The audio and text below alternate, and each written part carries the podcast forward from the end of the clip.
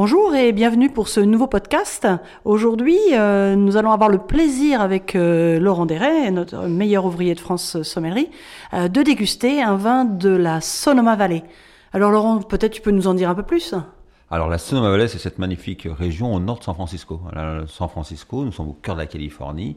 Euh, au sud, on a jusqu'à Santa Barbara des vignobles très chauds, très méditerranéens dans le climat. Et au nord, grâce à la baie de San Francisco et à celle de San Paulo, deux magnifiques vallées, celle de la Napa Valley et celle de Sonoma Valley, un petit peu plus à, à l'ouest. La, Sonoma Valley avec un climat un petit peu plus euh, océanique nous amène un peu plus de fraîcheur. Donc voilà, juste le nord de San Francisco, la Sonoma Valley, l'une des deux grandes appellations et régions américaines. Très bien. Alors on est sur euh, un Zinfandel. C'est vrai que c'est un cépage qu'on connaît assez peu finalement en France.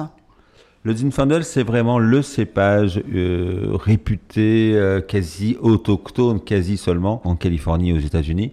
On l'appelle le primitivo en italien, en Italie, pardon, et on sait que les États-Unis sont une terre de migration et de nombreux Italiens sont venus euh, cultiver du vin et amener leur cépage lors des périodes de colonisation du, du 19e siècle essentiellement et ont apporté entre autres ce cépage, le primitivo, qui s'appelle le Zinfandel aux États-Unis, qui est le cépage aujourd'hui considéré comme le plus américain. On l'appelle tout simplement le Din et il va permettre de faire des vins très très différents. On fait même des rosés avec le, le Zinfandel, on fait des blancs de noir, des, où on extrait juste la, le, le, le, jus de ce raisin noir mais qui est à peine coloré, des vins gris si on préfère. Voilà, on fait plein de vins différents et, mais souvent, il est censé, quand il est bien travaillé, ce qui est le cas ici, nous amener un peu de, matière et de puissance. Goûtons voir. Oui, euh, moi je regardais la couleur, euh, donc euh, une belle robe, moi j'aurais dit plutôt cerise, tu vois, dans l'esprit un petit peu des, des. On n'est peut-être pas encore tout à fait à la burla, mais une robe bien soutenue avec des rebords qui sont légèrement roses.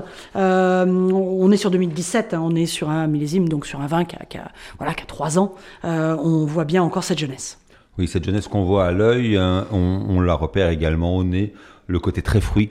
Et finalement, ce bigarreau que tu avais à l'œil, euh, ce couleur cerise bien mûr, nous l'avons également au nez, presque confituré. On voit qu'on est quand même sur des climats chauds, même si on a les, apports des, brouillards de, la vallée de San Pablo et de, la, baie de San Francisco on est quand même sur un climat chaud. Hein. On sent cette maturité au nez, on sent ce côté fruit cuit, un petit peu poivré, un petit peu épicé du Zinfandel, presque animal et un petit pointe de torréfaction. On sent quand même qu'on est sur une très très belle maturité. Oui, tout à fait. Moi, tu vois, j'allais te dire, la cerise, je t'accompagne complètement.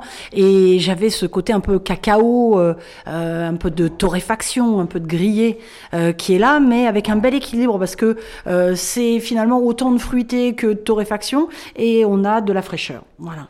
Et finalement, en bouche, Finalement, en bouche, une superbe matière gourmande, des tanins qui sont présents mais qui ne sont pas anguleux, d'où la belle maturité. Une finale où la fraîcheur euh, est présente, un vin pas du tout sur la lourdeur, un très bel équilibre. Je trouve qu'on retrouve vraiment dans ce vin, dans cette rétro-olfaction également, cette maturité, ce fruit, ce fruit cuit, ce fruit presque confit, une superbe complexité, une belle longueur, un vin euh, assez gourmand, très abordable en dégustation et en même temps avec une belle complexité.